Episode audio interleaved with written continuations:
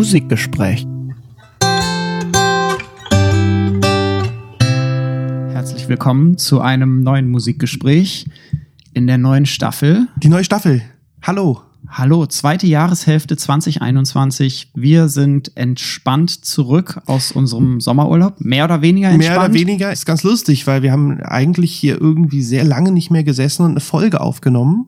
Richtig. Aber irgendwie kommt es mir gar nicht so weit weg vor. Die Zeit ist Also verflogen, ne? verflogen. Ich dachte so, krass, jetzt ist Sommerpause und jetzt sind wir hier wieder back to topic, Scene und Daniel. Aber irgendwie, weiß ich nicht. Also, kommt mir vor, als wäre es gestern gewesen. Das stimmt. Aber die Sommerspecials waren ja auch da, die habe ich auch gerade erst gehört. Waren gut. Ja. Fand ich schön. Mal was anderes. Ich finde, das gibt einem immer so ein Ja. bisschen Freiheit aus Ja. dem Format, was wir ja für uns so entwickelt haben, auch mal auszubrechen. Ja. Ist auch angenommen worden, Das liebe stimmt. Hörerinnen und Hörer, vielen Dank. Und da sind wir wieder. Da sind wir wieder mit neuen Ideen, neuen Specials, neuen äh, Folgen. Neuer Musik. Ja. neuer Musik, ganz viel. Wir werden viel Ja. wieder über Musik sprechen. Ja. Und ich glaube, wir können einfach ganz entspannt jetzt in diese neue Staffel einsteigen. Ganz zu Beginn einmal der Hinweis noch, dass wir unterstützt werden vom Wachsmann Verlag. Dem danken wir sehr herzlich. Und Werdet werden, ihr heute auch hören? wir werden später noch ein Buch aus dem Wachsmann Verlag vorstellen. Und ansonsten haben wir für die heutige Sendung den wunderschönen Titel gewählt. Bob Marley und die Erfindung des Reggae. Wow. Wie ihr seht, wir werden ein bisschen spezifischer. So, ich habe hier noch einen weiteren Titel, den wollte ich mal vorlesen. Das habe ich mir mal irgendwann notiert äh, zu in einem f- früheren Jahren. Da steht es, da steht Bob Marleys Rebel Music Sound einer globalen Protestbewegung oder marktstrategischer Clou? Fragezeichen. Und das war uns dann Find aber zu auch- lang für find eine ich auch catchy. Nein, aber wie ihr seht, so, also wir wollen über Bob Marley sprechen, wir wollen über Jamaika-Musik sprechen, wir wollen aber vielleicht auch über, wie gesagt, Marktstrategie, Erfindung von Musikstilen und ein bisschen auch einfach gucken, was ist denn da passiert? Also gar nicht so sehr jetzt irgendwie das Ganze runterrattern, so. Zu Bob Marley gibt es viel. Das stimmt. Und wir wollen das Ganze vielleicht aber ein bisschen kritischer sehen, ein bisschen dekonstruieren und ein bisschen in die intellektuelle Tiefe gehen. Also es ist jetzt keine A bis Z Folge.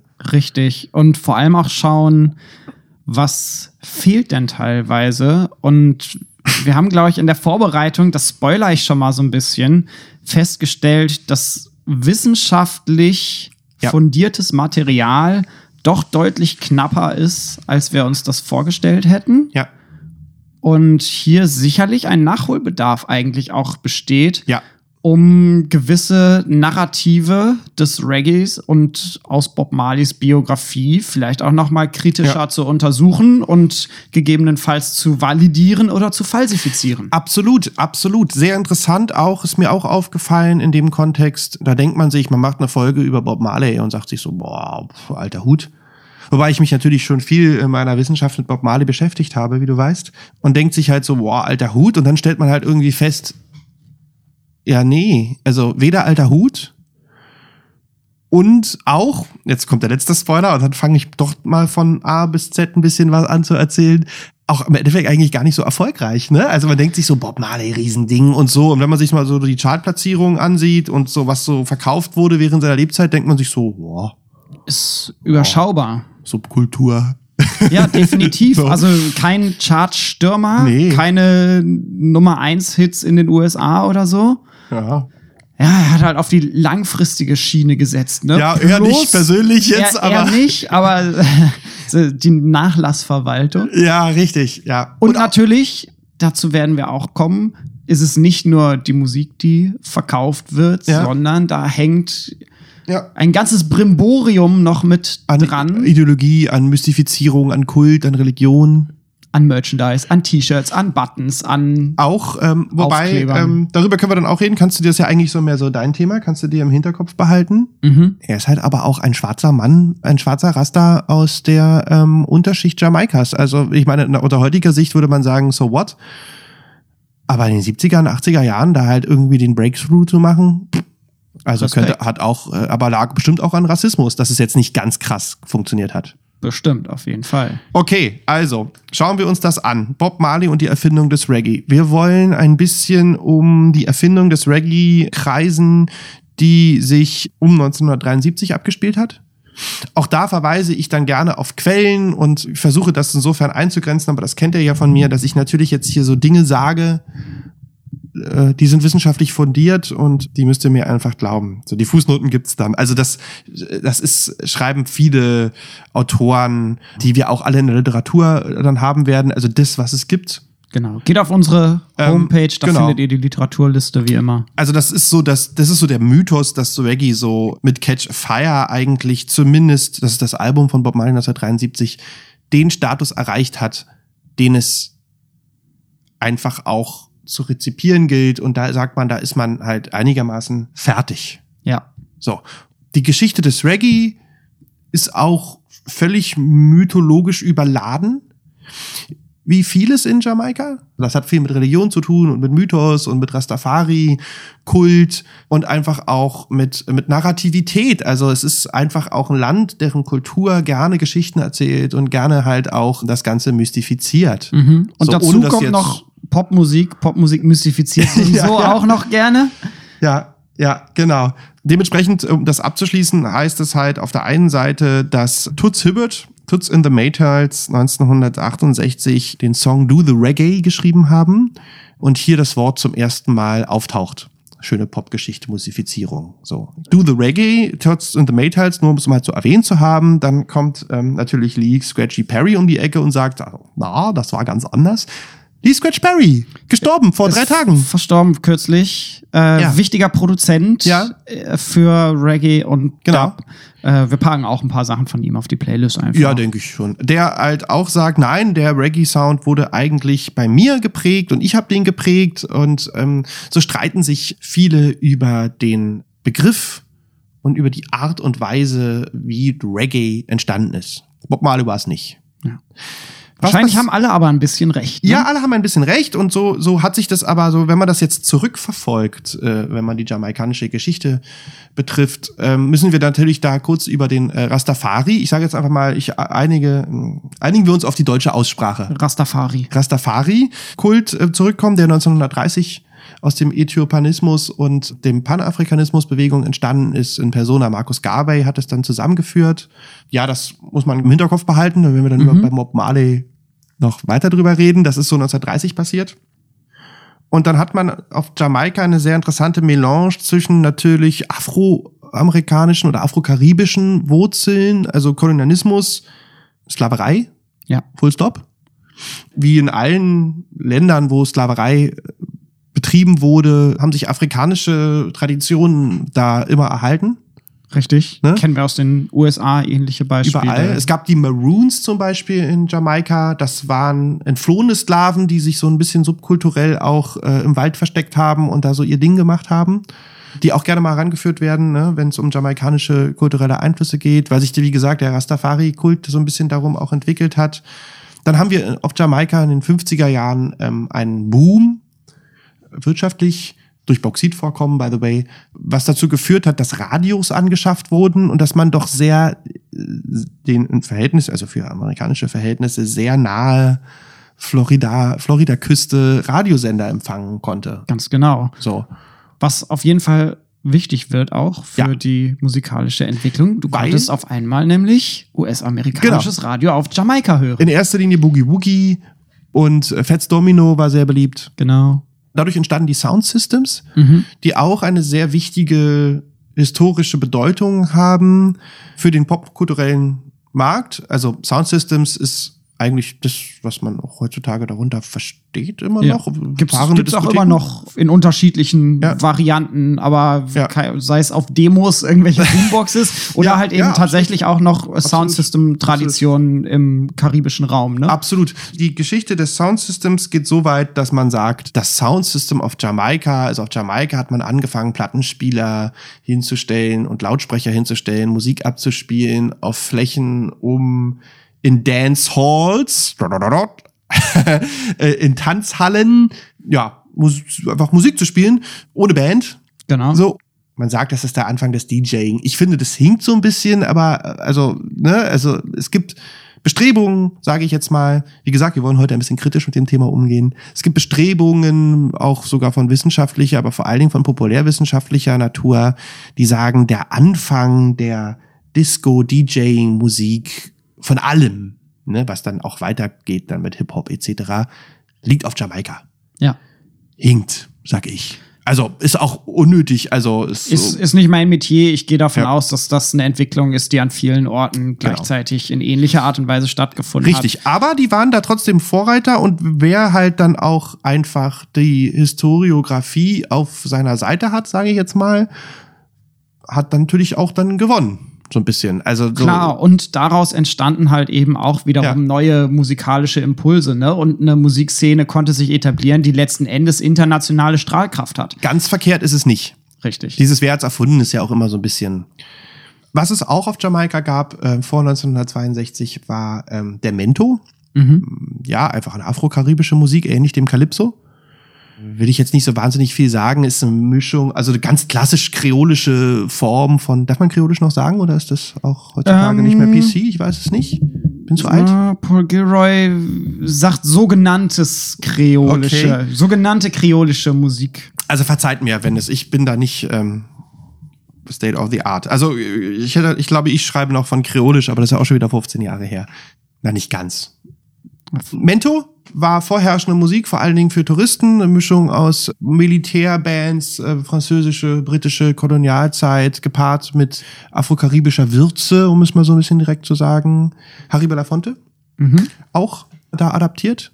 Aber nicht nur er. So, wenn du jetzt zum Beispiel 1962 James Bond Jagd auf Dr. No, den ersten James Bond siehst, der ja ähm, äh, hauptsächlich auf Man Jamaika spielt, Mhm. ich weiß ich nicht, Ganz stark mit Montego Bay, Exotisierung irgendwie auch arbeitet. und sitzt James Bond da in der Kneipe und läuft Mento. Ja. Das war aber jetzt auch, also so, Montego Bay war da natürlich der Touristenort auf Jamaika und da lief halt Mento. So. Ja. Unabhängigkeit Jamaika 1962 dann hat zur Folge, dass national natürlich dort, also großes Mhm. Nationalbewusstsein entstand. ja. Unabhängigkeit von Großbritannien. Und dazu ja, ja, gesagt, einmal natürlich, kurz. ja, ja, ja, Entschuldigung. Ich dachte, das wäre klar. Vielleicht Ähm, nicht allen.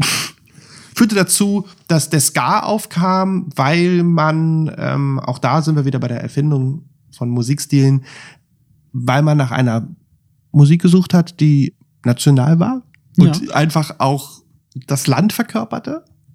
Und es ist auch eine Musik, zu der du gut feiern kannst. Also definitiv auch Ja, eine passt. feierliche Passt. Musik.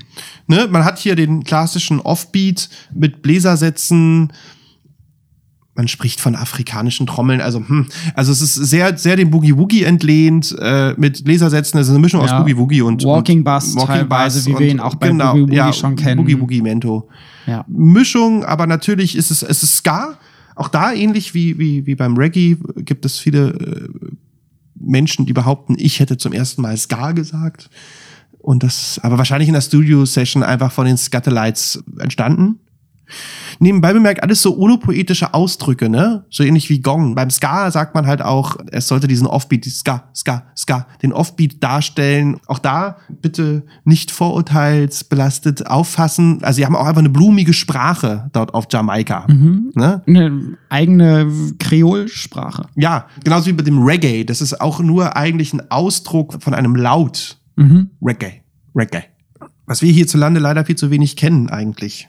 Was ein bisschen schade ist.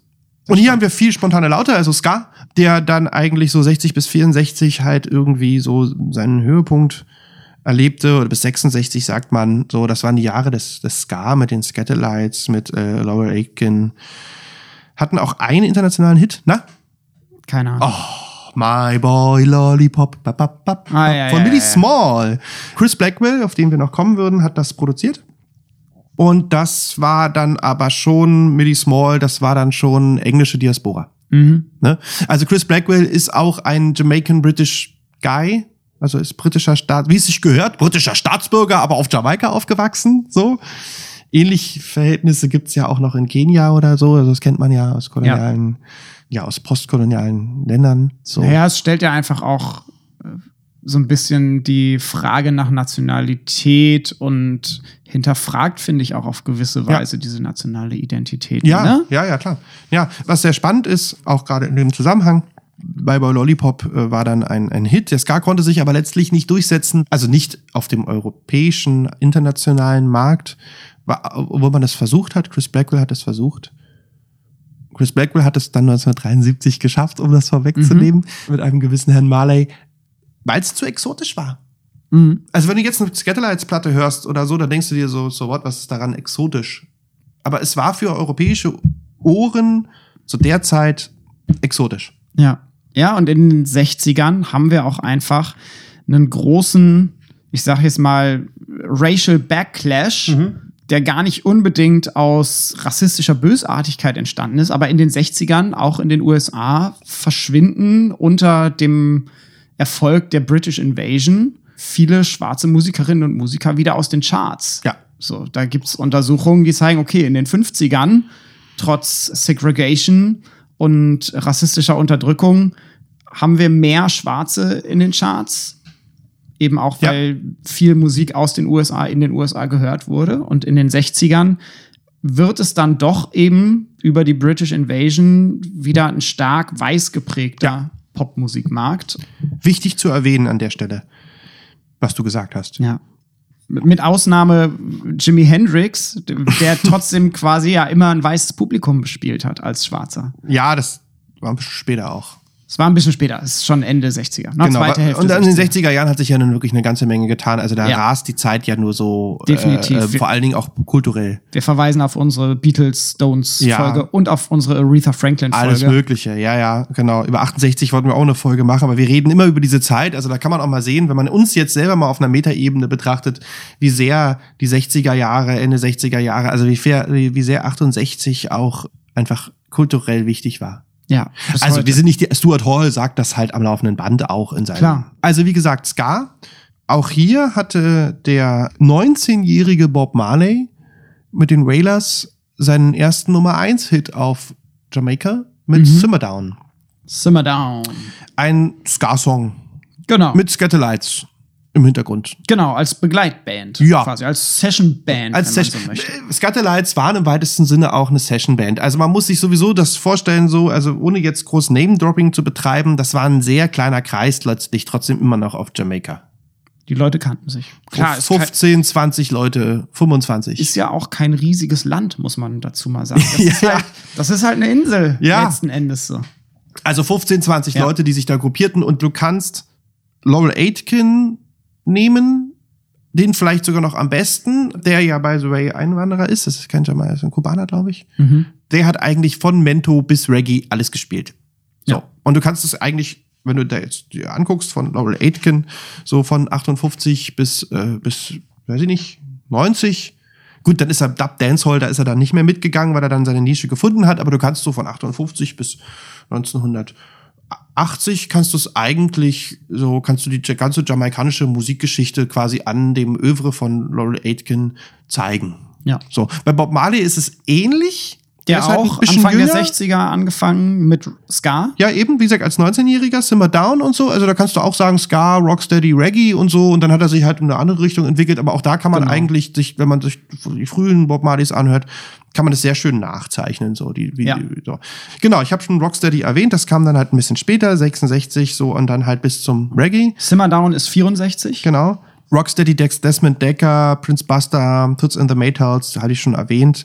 Hebt sich insofern ein bisschen ab vom Ska, weil wir hier eine andere Basslinie haben, mhm. die nicht so sehr auf Walking Bass beruht, sondern eigentlich eher die Eins weglässt und irgendwas spielt. Ja. So, also was, sehr schwebend. Was wir später beim Reggae vielfach haben. Richtig. Und wir haben halt meistens keine Bläser. Und wir haben halt noch mehr Cultural Industry Influence. Also ganz viele Songs, Prince Buster und Desmond Decker machen das eigentlich sehr viel.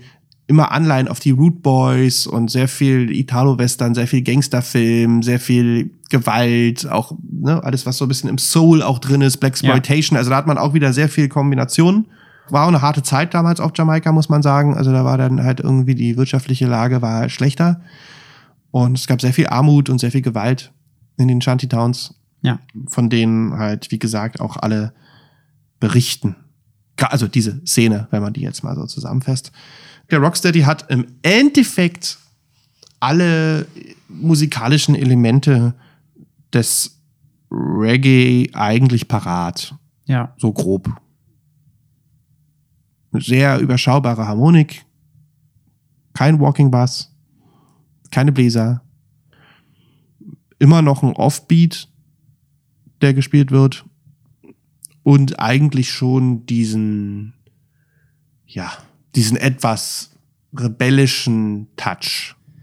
Dankeschön für diesen Überblick, Daniel. Bitte, bitte. Und du hast dir auch den Wikipedia-Artikel zu Bob Marley angeschaut. Und ich würde sagen, damit kommen wir in unsere erste Kategorie rein. Was sagt Wikipedia dazu?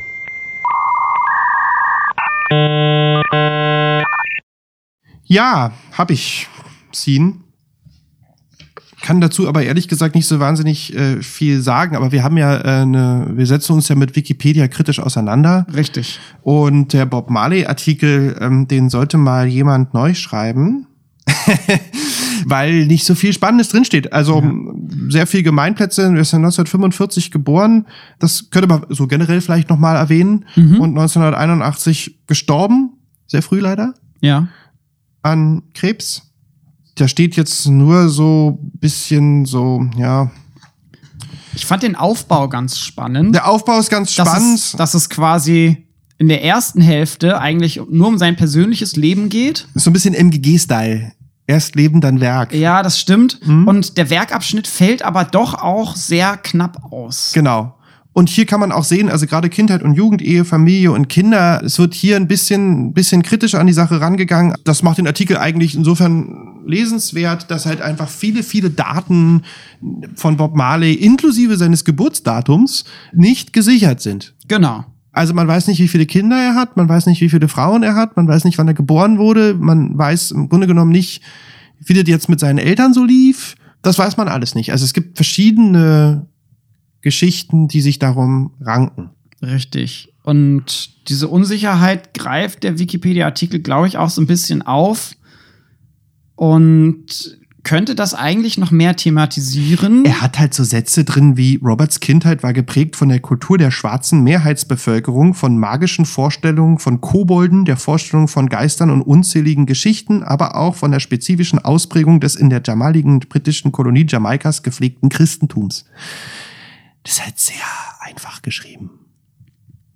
Klar, ist auch ein Wikipedia-Artikel. Ja. Also, Ist ein Wikipedia-Artikel.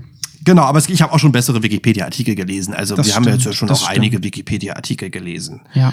Interessant ist, dass er, den habe ich mir auch notiert, den Satz 1967 konvertierte er vom Christentum zum Rasta. Ich weiß gar nicht, ob das geht. Also das sind ja alles Ob's Christen sowas, gewesen. Ob es da sowas wie eine offizielle Taufe gibt, eine, Ja. eine Einführungszeremonie. so ist mir halt Weiß unklar, auch ob man, also das ist ja im Endeffekt, also vom Christentum, also er müsste ja dann, also das ist so wie, als wenn ich sagen, also man kann ja nicht vom Christentum zum Baptisten konvertieren oder so. Also das ist, glaube ich, auch, weil es ist im Endeffekt. nicht, du, du müsstest dich vielleicht nochmal anders taufen lassen oder vielleicht Ja. ist es auch mehr eine Geisteshaltung, die sich Ja. dann Also wenn da ein steht, er, vollzieht. er wurde vom, zum, vom evangelischen Christen zum Rastafari, so könnte man das aber. Also hier gibt's auch einfach Unstimmigkeiten. Ja. Interessant ist, dass er diese äh, Marley und die Politik, dass er diese One Love Peace Konzert von 1978 rezipiert, Mhm. wo äh, Edward Seeger und Michael Manley, das sind die jeweiligen Kontrahenten der großen Parteien, Klammer Ja. auf, beide übrigens strahlend weiß, Klammer zu, der Arbeiterpartei und der Bürgerlichen Partei in Jamaika sich, äh, ja, SPD und CDU, nur dass sie sich halt umgebracht haben gegenseitig, so. Also da gab es bürgerkriegsähnliche SPD Zustände. und CDU Hardliner. Ja, ja, genau. Nee, also dass sie halt, also das muss, die jamaikanische Situation 1978 war wirklich so, dass man sich das halt so vorstellen muss, dass halt theoretisch würden Anhänger der SPD und Anhänger der CDU quasi sich verprügeln oder erschießen auf der Straße. Ja. So, das ist so, war so das Niveau, was man da erreicht hatte. Und Bob Marley hat dann die beiden ähm, Protagonisten dieser Parteien, dem Anführer, auf die Bühne geholt. Es gab dann einen Händedruck, den man dort inszeniert hat, ne, wo man heutzutage sagt, Händedrücke können nichts mehr äh, bewirken in der heutigen Welt. Aber der führte dann in der Tat dazu, dass das ein sehr starkes Signal war Ja. und auch dann die Kontrahenten der beiden Lager auch befriedet hat. Ja. Also es war, war Große Symbolwirkung. aus, aus jamaikanischer Sicht eine ganz große Nummer. mhm. So, und das ist auch eigentlich ein sehr, immer noch der größte politische Erfolg Bob Marleys zu Lebzeiten. Ja, richtig. So. Ähm, genau, dann geht's der Artikel halt weiter über, dann wird viel über seinen Tod geschrieben, der ja auch so ein bisschen tricky ist, also es ist nicht ganz auch nicht klar. so 100% klar. Fußballverletzung, Krebs. Ja, also man hat, es ist, äh, im Endeffekt hatte er in der Tat, ist durch eine Verletzung beim Fußball, hat gerne Fußball gespielt, ist dadurch quasi eine Art Wundbrand entstanden und daraus haben sich dann halt, entweder haben sich daraus Tumore entwickelt, ich bin jetzt kein Mediziner, oder dadurch wurde das dann sozusagen diagnostiziert, aber ähm, ja, Ja. Ich, Punkt. Ja, ich habe Äh, ich hab gelesen, dass, dass er aufgrund dieser Fußverletzung quasi Entzündungen im Körper hatte und das Ja. muss nicht mit dem Krebs korrelieren. Ganz genau. Letzten Endes hatte er dann aber an mehreren inneren Organen Krebstumore und ist daran dann auch verstorben. Ganz genau. Genau, dann ist der Artikel hier relativ kurz, was die Musik betrifft. Erwähnenswert ist vielleicht noch das musikalische Erbe, was ganz spannend ist, und die Chartplatzierung. Ja. Kommen wir später zu. Ja. Vor allem die Chartplatzierung finde ich dann gut, weil solche Listen, die findest du sonst nicht so leicht im Ja. Internet. Das macht immer Mühe und dafür finde ich Wikipedia jetzt in dem Fall auch diesen Artikel tatsächlich sehr hilfreich. Ja, aber er ist halt, wie gesagt, also man muss schon auch ein bisschen, also wenn man jetzt ein bisschen intellektueller in älteren Datums ist, dann muss man da schon mal ein bisschen so, also ein Definitiv. bisschen vorsichtig sein. Ja. Aber er bietet natürlich so ein paar Eckdaten. Genau. Gut, okay. Kategorie vorbei.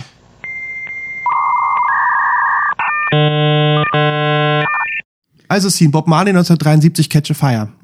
Richtig. Was, frage ich dich, äh, ist dort passiert? Hast ich habe mir das Album angehört. Ja, Ja, ich habe es mir gestern noch mal komplett angehört. Ich Ja. war unterwegs in der Tram und habe über meine Kopfhörer mir dieses Album angehört. Träumchen. Und an sich finden wir da alle Reggae-Elemente, die bis heute mit Reggae verbunden werden.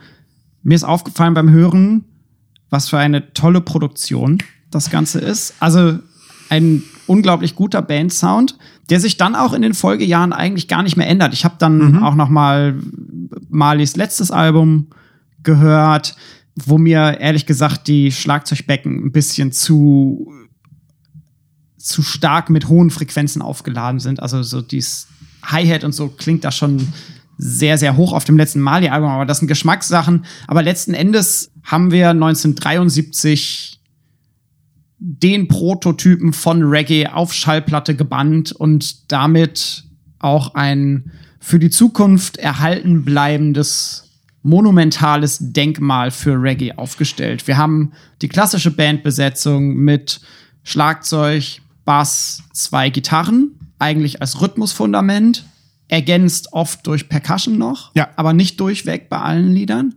Und dann gerne noch Orgel, irgendwelche Ja, Tasteninstrumente, auch Synthesizer Ja. und Bläsersätze. Anders aber als in den 60ern noch die Bläser in der Regel nicht als durchgehende Offbeat Akkordergänzung, sondern die spielen eher so an Soul erinnernde Ja. Flächen im Hintergrund.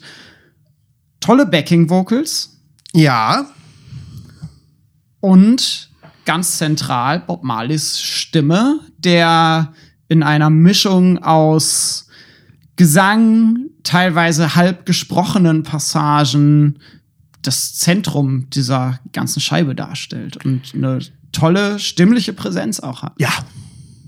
Ja. Das, das ist meine Zusammenfassung. Also, Ja, also hört mega mal- Album und die ersten Hits auch. Also wirklich Hört Hits, mal 1970 eines der letzten Leslie Kong Produktionen von Bob Marley, Soul Shakedown Party. Hits. Mhm.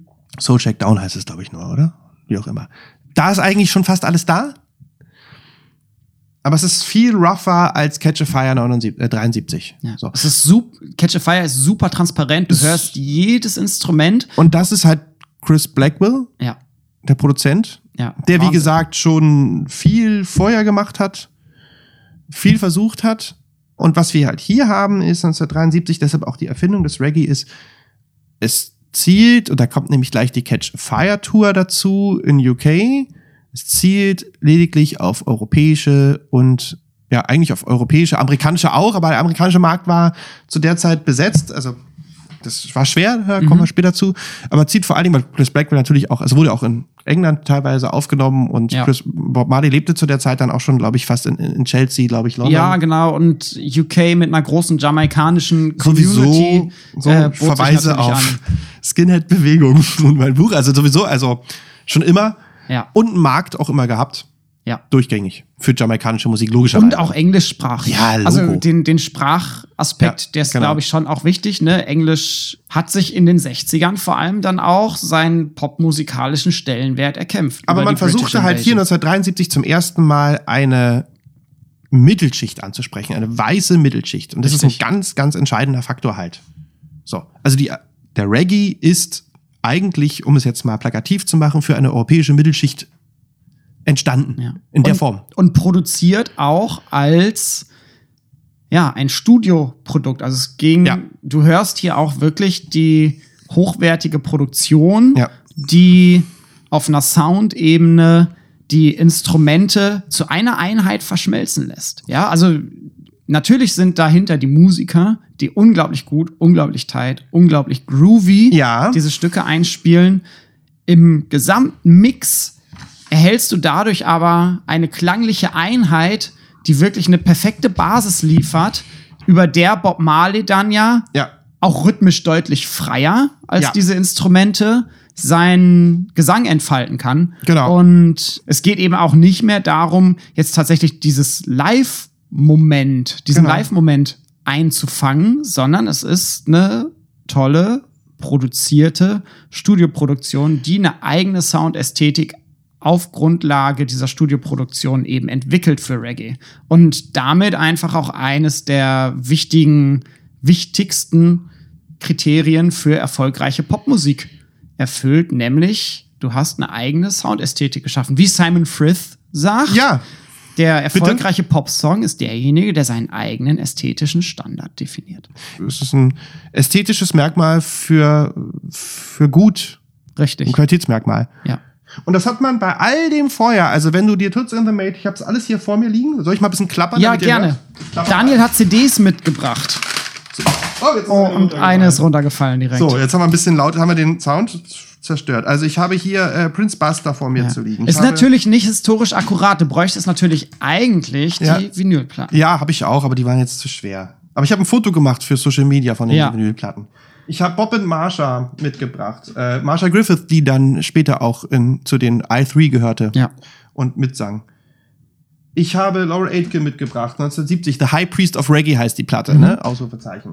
Ich habe mitgebracht Toots and the Maytals, ist klar, Desmond Decker. Das ist, aber wenn du dir das als alles vor Bob Marley. Ja. Und wenn man sich das alles anhört, so auch Songs, die äh, ähm, 70, 71 entstanden sind, das ist alles viel härter als Ja. Bob Marley. Viel rougher. Äh, viel rougher. Du hörst es dir und denkst dir so, Toots and the Maytals, naja, das ist ja, hm, es ist ja gefällig oder Desmond Decker ist ja gefällig. So, aber es ist in dem Moment, wo du dann Bob Marley anmachst, denkst du dir, na, das ist gefällig. Also für europäische Ohren. Ja. Weil du zum Beispiel bei Toots in the Maytals, und das zieht sich ja dann durch in dieser Zeit, hast du kaum mehr als zwei Akkorde.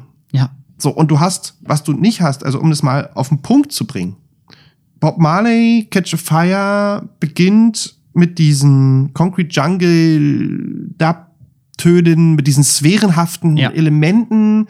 Und was wir bei Concrete Jungle haben, ist ein relativ großes, sehr exponiertes Gitarrensolo. Mhm. Das gibt's nicht. Also Toots in the Maytals spielen keine Gitarrensoli. Desmond Decker spielen keine Gitarrensoli. Es gibt Ja. keine Gitarrensoli im Jama auf Jamaika. Also hier und da vielleicht mal eins, aber im Endeffekt nicht. Nee. So, das ist das Erste. So. Ja. Dann hast du mit Slave Driver einen relativ klassischen Reggae-Sound, den ich auch beschrieben habe in meinem Buch, der so eigentlich alle Elemente auch, auch vor allem textlich halt auch da dann diesen Rastafari-Kult mit Rastafari-Kult äh, mit reinbringt äh, und diesen schönen, schönen Bass, der besser kann man in diesen dim, dim, dim, dim. also wo die Eins so komplett weggelassen Ja. ist so und dann di, din, di, din, din. und dann hast du halt diesen schönen Offbeat an der Gitarre diesen scratchy Beat, Ja. ne? Scratchy, äh, also auch wieder Lee Scratch Perry.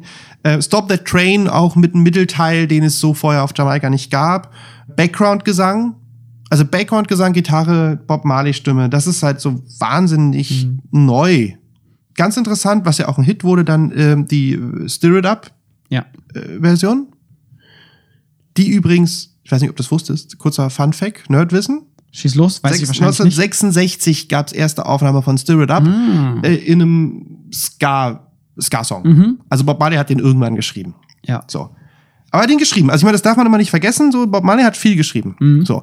Und das Ähm, Songwriting ist auch toll. Ja, ja. Also Bob Marleys Songwriting Früher auch durchweg Ja.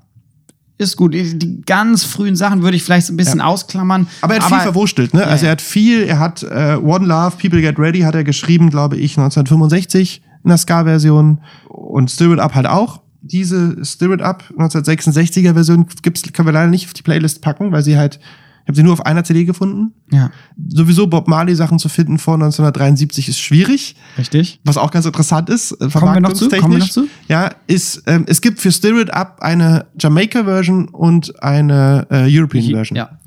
Und das ist ganz krass, weil es, äh, weiß ich nicht, ihr werdet es ja dann hören, äh, Stir It Up European Version beginnt mit diesem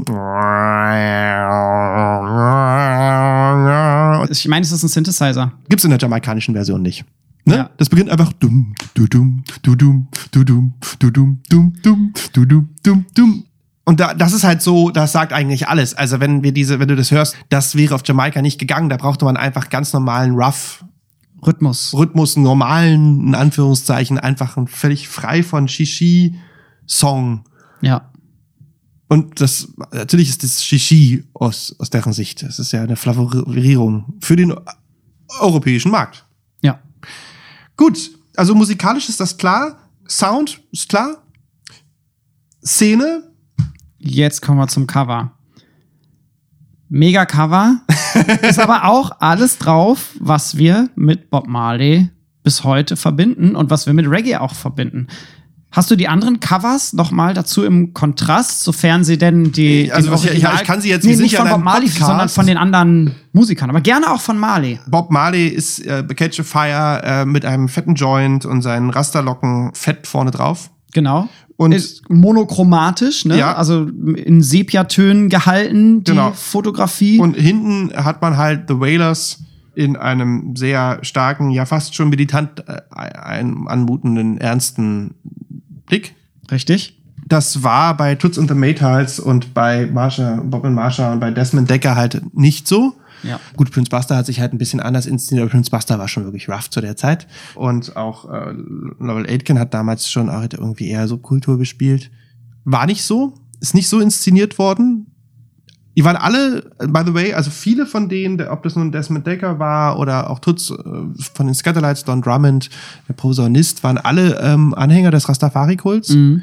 ähm, trugen aber ihre Insignien ihres Kultes, sage ich jetzt mal, nicht so zur Schau. Wie das Beziehungsweise getan war das ja. ja. nicht Marley, sondern das war ja auch Chris Blackwell, der das hier sehr, sehr offensiv halt irgendwie inszeniert hat. Ja. Äh, Island Records. Und hier auch, auch neu für Jamaika, relativ neu, ist Bob Marley der Star.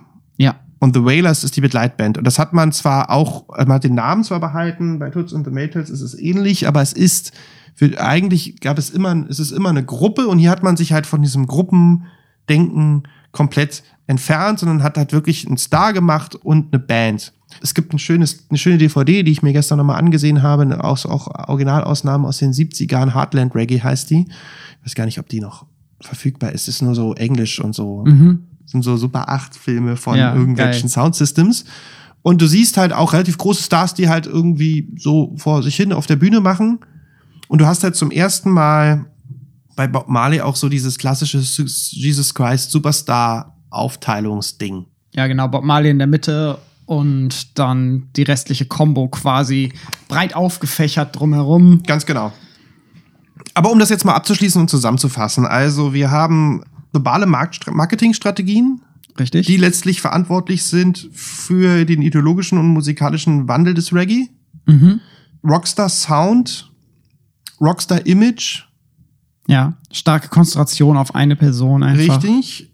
Ja, so sehr hybrid. Also da können wir jetzt gerne über, also es gibt verschiedene, es gibt böse Menschen würden sagen, so Selling Out gibt es Leute, die sagen, man Mhm. verkauft jamaikanische äh, Topoi für amerikanische äh, und europäische Jugendliche. Andersrum könnte man auch sagen, die Musik ist gewürzt mit europäischen und amerikanischen Stilelementen. Also man kann es drehen und wenden, wie man will Klar. äh, Wawa-Pedal, Keyboard, Gitarrensolo, Overdubs, ne, sowas. Raster-Ideologie wird vermarktet, da hast du es dann wieder andersrum. Das Ähm, stimmt. Dann, was ich erwähnt habe, Soundspezifik teilt sich in der Tat noch am Anfang in lokale und globale Aufnahmen. Ja.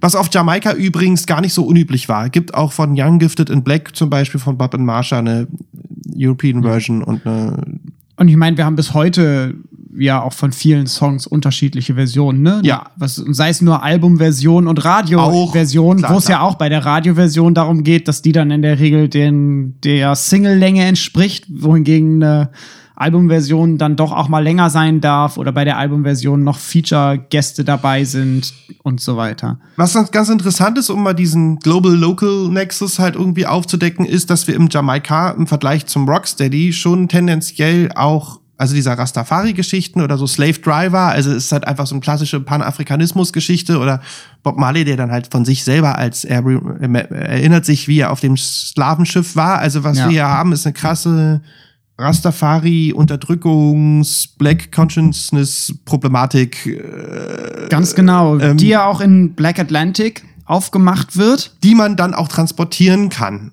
Ja. Aber es sind eigentlich sehr lokale Themen, die Bob Marley anspricht, die trotzdem global vermarktet werden. Ja. Was natürlich auch spannend ist, weil ja sein Vater wahrscheinlich, soweit sich das nachvollziehen lässt, Brite war, Ja, weißer Brite, ja, britischer Soldat Ja, ja, Captain Marley. und Mali sich trotzdem als Schwarzer identifiziert. Ja, ja, Wa- wahrscheinlich auch als solcher von Weißen immer gesehen wird. ja. und ganz stark auch einfach so eine schwarze Consciousness, wie sie in den 60ern dann ja auch überhaupt erst in den USA sich so populär hat entwickeln können. Black Panther als Stichwort Genau. reingeworfen, das eben auch aufgreift. Man muss aber dazu sagen, wenn man sich mal anguckt, was 73 so ging, auch auf dem amerikanischen Markt, ist so, dass man zum Beispiel jetzt in der Rockmusik, da war man schon total auf Level. Also da war ja, Ja. Black Sabbath und Led Zeppelin ja schon fast vorbei. Die Stones waren auf dem Höhepunkt ihrer Karriere.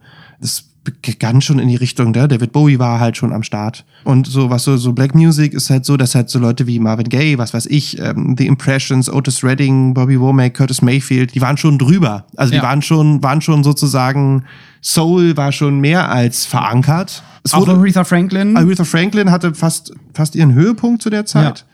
und wir gehen eigentlich schon Richtung Disco. Wir gehen schon fast Richtung Disco und wenn man sich die Chartplatzierung 1973 ansieht, Gladys Knight and the Pip, Midnight Jane, Train to Georgia, Mhm. super Song, aber es ist alles sehr seicht. Äh, Stevie Wonder hatte mit Talking Book sein Independent-Debüt, also Mhm. weg von Motown. Aber irgendwie so, You're the Sunshine of My Life ist schon sehr Fahrstuhl. Definitiv. Aber definitiv. nice, aber trotzdem, also man hat, also man stößt da schon mit, mit diesem Rebel Music, also es ist natürlich dann immer noch sehr rough. Ja. Und in den USA Ja. haben wir zu der gleichen Zeit eben auch weiße Country-Musik, Ja. die sehr populär ist. Ne? Absolut. Chris Christopherson. Ja. In Deutschland Schlager in den 70ern, Ja. super Ja. populär. Da schlägt das natürlich auch eine ganz andere Nische. Und Beatles Okay. gibt's nichts mehr. Ja. Das heißt quasi.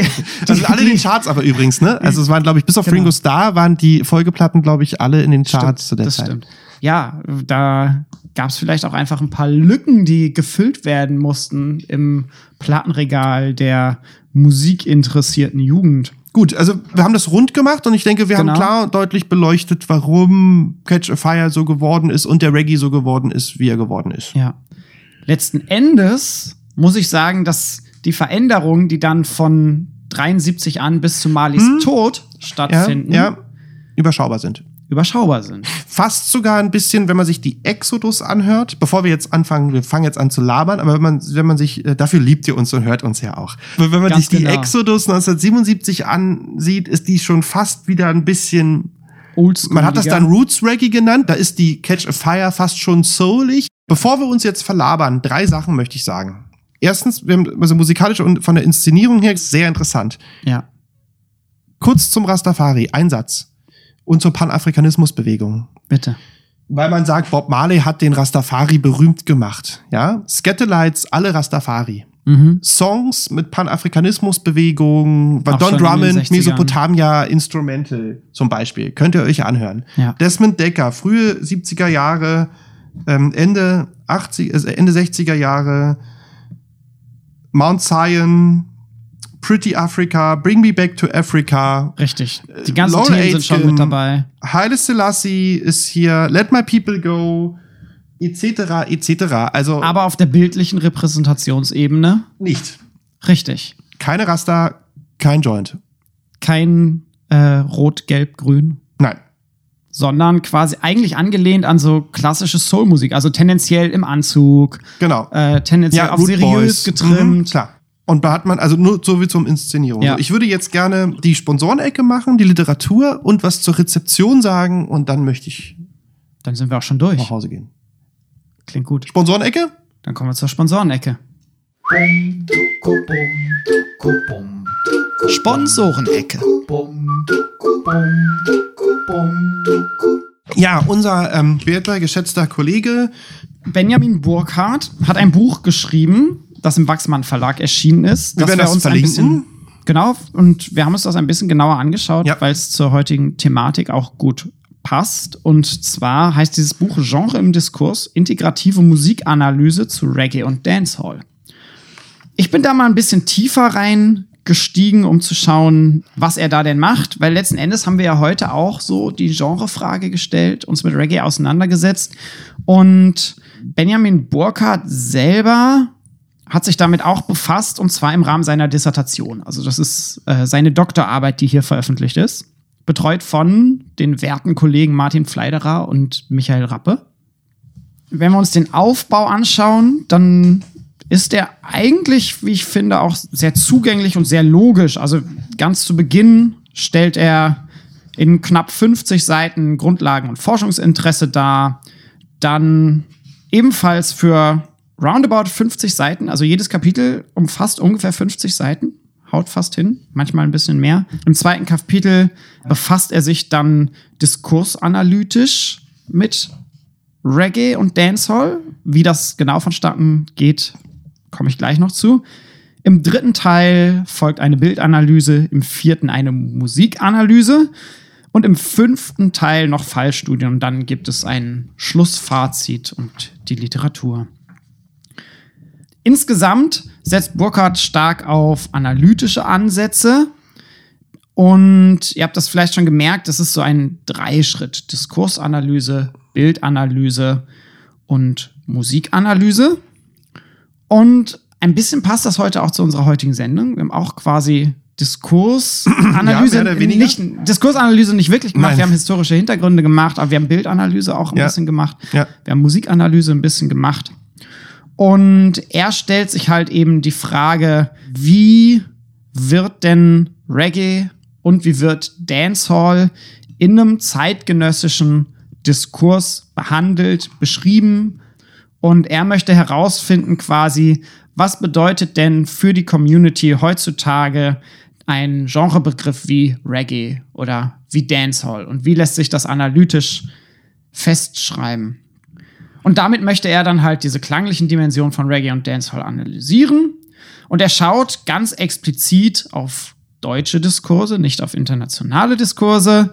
Äh, er nennt das selber, er nimmt dadurch eine transkulturelle Perspektive ein, die, muss ich sagen, eigentlich gar nicht so stark gemacht wird. Also ihm geht es dann im weiteren Verlauf doch vor allem um eine sehr systematische Annäherung an das Datenmaterial, was er untersucht. Und er nimmt sich unterschiedliche Fansigns und Homepages erstmal vor und schaut, bieten die sich an aufgrund eines regelmäßigen Erscheinens, aufgrund einer entsprechenden Verbreitung in der Community, aufgrund der Auflagenstärke für eine systematische Analyse. Und was letzten Endes übrig bleibt aus diesem ganzen Material, was er für gut analysierbar hält, ist das Magazin Rhythm, eine äh, Fachzeitschrift, die sicherlich einigen auch bekannt sein dürfte, die alle zwei Monate erscheint und er nimmt sich den 2014er Jahrgang vor, scannt den komplett ein und nimmt quasi die Texte daraus als seine Datenbasis. Darauf aufbauend beginnt er dann erst mit einer Diskursanalyse. Das heißt, er untersucht, wie wird denn über Reggae und über Dancehall gesprochen beziehungsweise geschrieben in dieser Zeitschrift.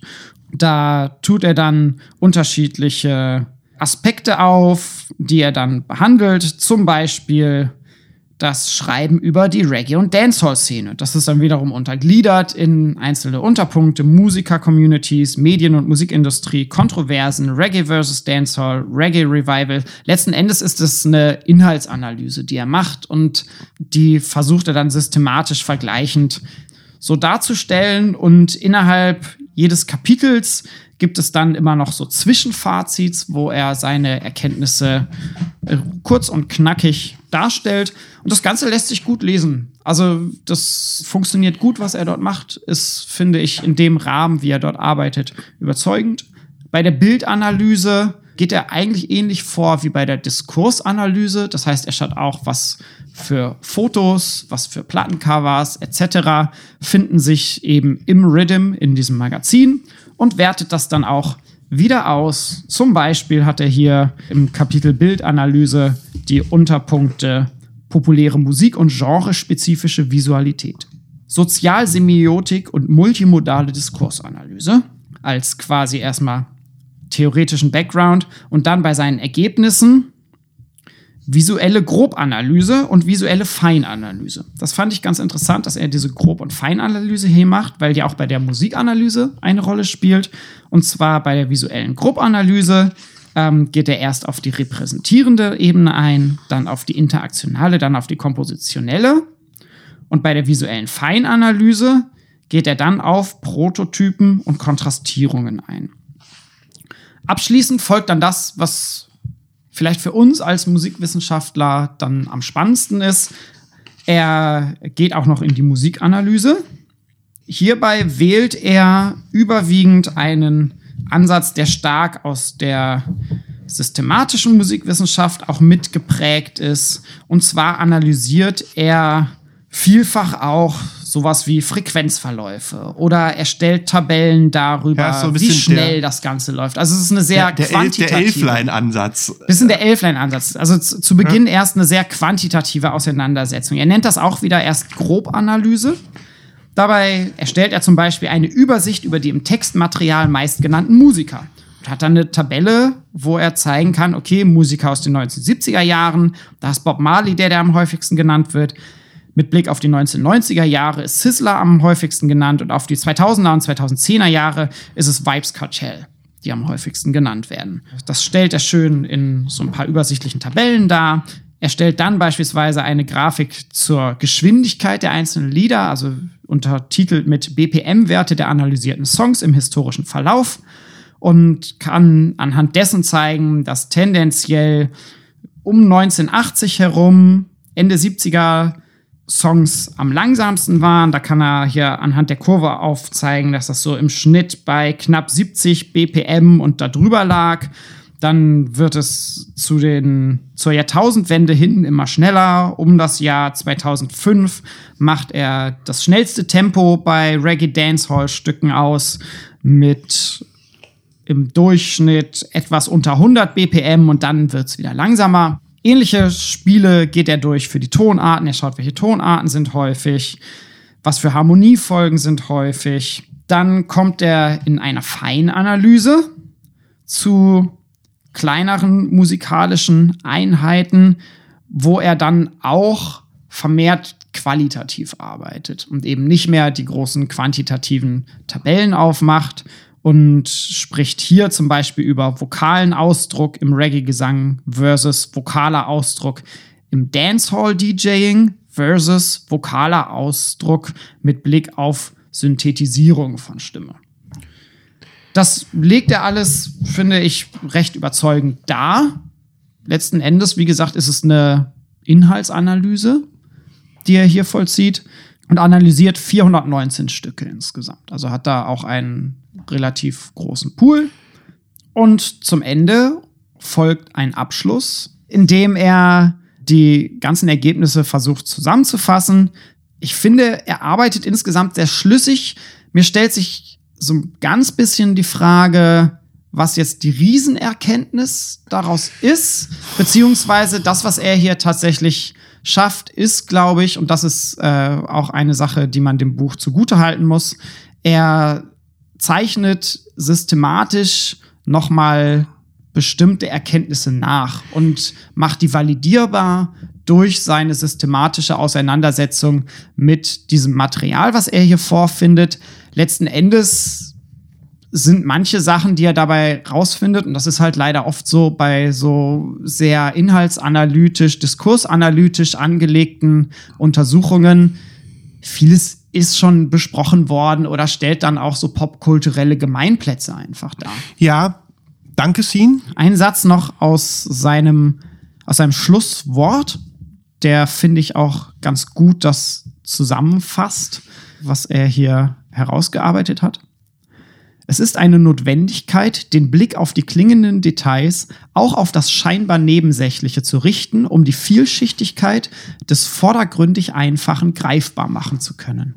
Somit ist die Annahme zu unterstreichen, dass die ästhetischen Potenziale populärer Musik unter anderem aus der Synthese von Simplizität und Komplexität resultieren. Wenngleich die Oberfläche bisweilen standardisiert und redundant erscheinen mag, offenbaren die Details vielfältige mögliche Variationen. Das heißt, letzten Endes kommt er zu einem Statement über populäre Musik und Reggae Dancehall dienten ihm letzten Endes als Untersuchungsbeispiel. Also es ist gar nicht so spezifisch Reggae Dancehall orientiert, sondern es ist eine Beispielanalyse, die sich in einen größeren Popmusik ästhetischen Diskurs einordnet.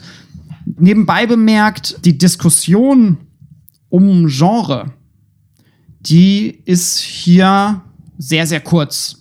Also ja, der Titel ist dass, ein bisschen, in der Tat. Mhm. Genau, dafür das Genre im Titel auftaucht, Genre im Diskurs heißt es, ja. geht es letzten Endes eigentlich wenig um eine Auseinandersetzung mit Genreproblematiken. Vielleicht hätte das Buch auch Diskursanalyse zu Reggae Dancehall heißen können, weil eine Problematisierung ja, von Genre oder von Stilistiken und so findet in der Form also, eigentlich nicht statt. Lieber Wachsmann Verlag, Sie hören uns jetzt zu. Hören Sie auf Herrn Prieske. Äh, wenn Sie das nächste Mal. Nein, nein, ich möchte dazu kurz das abschließen. Vielen Dank. Ja. Es ist in der Tat so, man darf Folgendes nicht vergessen. Erstens ist es eine Diss. Kollege Burkhardt macht jetzt ja in, viel mit Jazz in Freiburg, by the genau. way, äh, bei Knut. Liebe Grüße.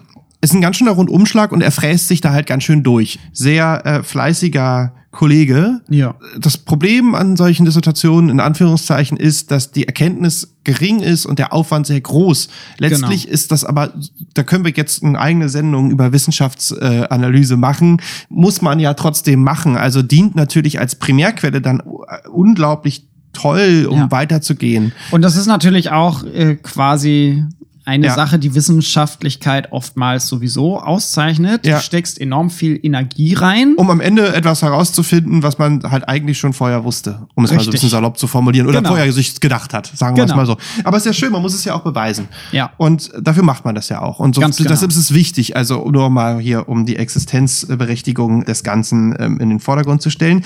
Ich finde aber auch, dass er es ganz schön weit fächert alles. Mhm. Ich finde es ein bisschen schade, by the way, lieber Kollege.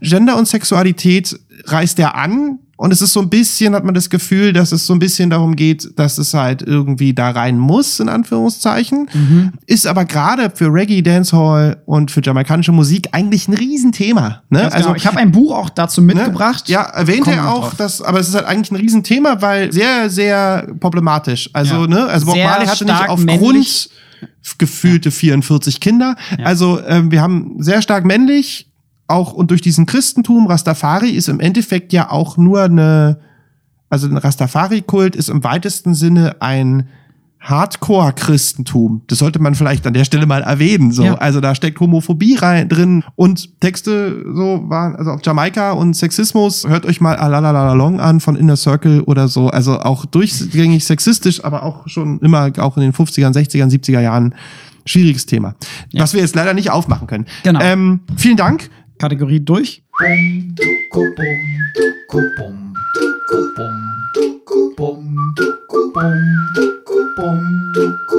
Literatur und globale Rezeption. Lass uns das bitte kurz halten. Ja. Ich äh, wollte zur Literatur Folgendes sagen. Bitte. Was den Reggae betrifft, werden wir viele Dinge, du hast, ich weiß, du hast was dabei, wir werden viele Dinge in die Literaturliste tun, weil es ist überschaubar. Sowohl Kollege Benjamin Burkhardt als auch meine Wenigkeit haben im Grunde genommen das, was es zu Reggae gibt, was einigermaßen lesbar ist, steht da drin. Steht Genau. bei Siebert und bei Burkhardt äh, in der Literaturliste. Ganz genau. Und das sind auch teilweise dann die üblichen Verdächtigen plus X. Ja. Also Ich habe ein bisschen, ich so habe ein bisschen hier mitgebracht Ja? und mich durch die Bibliothek bitte? gefressen und ich kann das bestätigen, was du gesagt hast. Die wissenschaftliche Literatur zu Reggae Dancehall ist überschaubarer, als ich es mir gewünscht hätte. Ja. Und zwar sind es vielfach entweder einzelne Artikel, da gibt es natürlich sehr viel. Ich habe jetzt geschaut, was gibt es an Monographien zu Reggae und auch, ich weiß hier in der Musikwissenschaftlichen Bibliothek der Humboldt-Universität, äh, die natürlich nicht alles hat, aber glaube ich einen ganz guten Einstieg darstellt.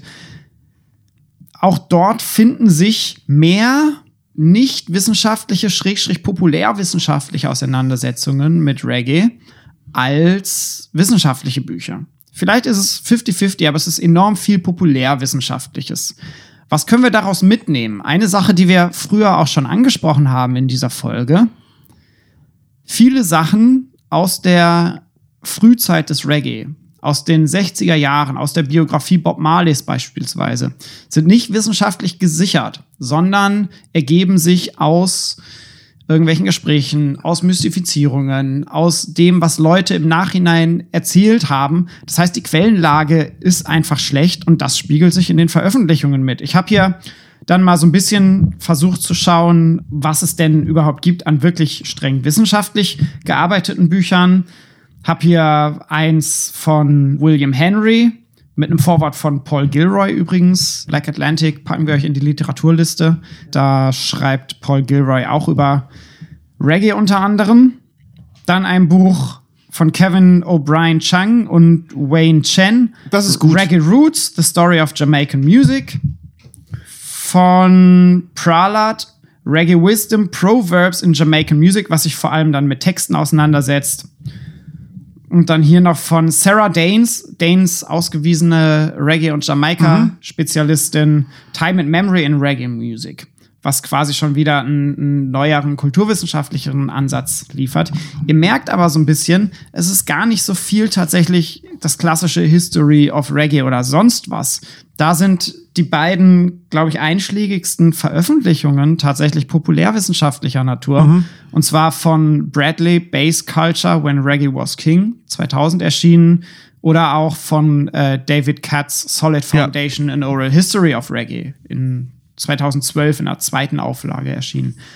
Tja, ich glaube, wir müssen an sich noch mal ein paar Leute nach Jamaika schicken, die systematisch untersuchen, was da in den 60ern so passiert ist. Vielleicht lassen sich noch Sachen auftun.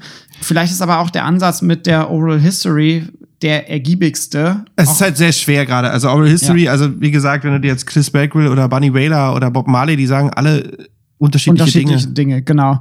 Dann, wir packen es auch noch mit in die Ja, Literaturliste, weil wir es auch schon angesprochen haben, von Patrick Helber, Dancehall und Homophobie, postkoloniale Perspektiven auf die Geschichte und Kultur Jamaikas. Ich muss sagen, ich finde den Titel ein bisschen rassistisch, weil es so ein bisschen suggeriert, bei einem postkolonialen Blick auf Geschichte und Kultur Jamaikas fallen Dancehall und Homophobie auf. Das ist vielleicht ein bisschen klischeebelastet. Das stimmt allerdings. äh, das ist ein bisschen, bisschen schlecht äh, irgendwie so untereinander. Also ja, sieht komisch, ist- sieht blöd aus. Ja, ist, glaube ich, nicht intendiert, ist auch im Transcript Verlag Ja, äh, ja, in der Reihe nicht- Postcolonial Studies erschienen. Also kein Ja. Verlag, der sich des Verdachts auf Rassismus unbedingt Nee, das äh, Problem ist schuldig halt, machen würde. Das Problem ist halt, dass da steht Dancehall und Homophobie und darunter steht postkoloniale Perspektiven. Da denkt man sich, ah, Genau. ah, Dancehall und Homophobie also. Was natürlich ganz anders gemeint ist. Also das ist, Ganz genau. also da, ne, genau. aber, aber es ist ein spannendes Thema, weil wie gesagt, da steckt auch wirklich drin und es,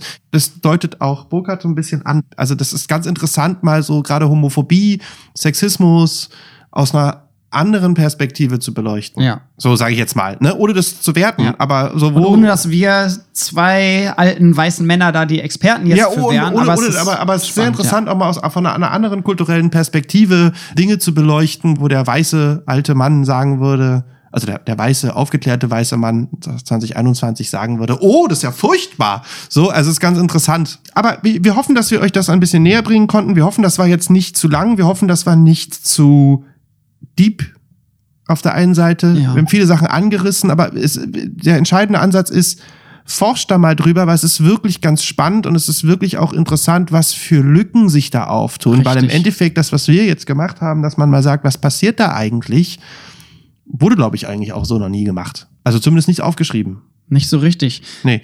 Last Point. Wie gesagt, über, das ist dann die zweite Folge, globale Perspektiven und Rezeption.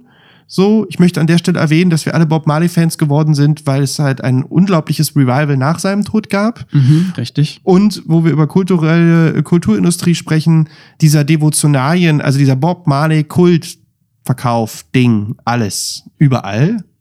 Ähnlich wie Che Guevara, Klar. by the way. Genau, auf, auf Festivals, wenn du da Ja. am Merchstand stehst, dann hängen da halt die Che Guevara-T-Shirts neben den Bob Marley-T-Shirts. Richtig, und das ist, also, und das wurde von vornherein so inszeniert in den 80ern, In den 70ern in schon. den 70ern schon, ja klar, da gibt's ja, Peter Manuel sagt, glaube ich, auch sozusagen der äh, Third World Rockstar. Also er wurde Ja. auch wirklich so als äh, dritte Welt Rockstar gepusht. Mhm. So, was auch schon alleine eine Sende, Podcast-Sendung wert ist. Das stimmt. Und Popstar als popkulturelles Konstrukt natürlich Ja. auch schon von Ja. vornherein ja auf weiße Popkultur abzielt. Eben, ne? eben. Also wie gesagt, es ist eine eigene Sendung. Gut, es ist äh, spät genug an diesem schönen, ja, spätsommerlichen Tag. Das war unsere erste Folge. Wir hoffen, ihr hattet Spaß. Genau. Wir verlinken euch alles auf Alles, unserer Homepage alles. musikgespräch.de. Besucht das da. Wir verlinken euch vor allem auch so ein paar Bob Marley Aufnahmen, sofern wir sie im Internet legal zugänglich finden, aus der Zeit von vor 73. Hört da Schwierig. mal rein. Ein paar Sachen sind bei YouTube. Ja. Wir durchforsten mal das Netz. Es lässt sich gar nicht so viel finden. Rita, du verwaltest doch Bobs Nachlass. Rita, mach mal ein paar Sachen zugänglich. Ja, So The Early Bob Marley vor 65 oder so. schwierig. Wie gesagt, bis dann. Grüße an Rita, Genau. Grüße an Kollegen Benjamin, Abonniert diesen Podcast. Grüße an den Wachsmann Verlag. Grüße folgt uns bei Instagram. Boah, Folgt uns bei Facebook. Schluss jetzt. Folgt uns bei Twitter. Was ist eigentlich mit YouTube? YouTube kommt. Ja, ja, das sagt er. Wie lange sagt das schon? Wie lange? Halb, halbes Jahr. YouTube kommt. Tschüss. Muss gehen. Beste Sendung. Wer war? Erstmal ein Durchziehen jetzt. Ja, ja. Tschüss. Ciao, bis bald.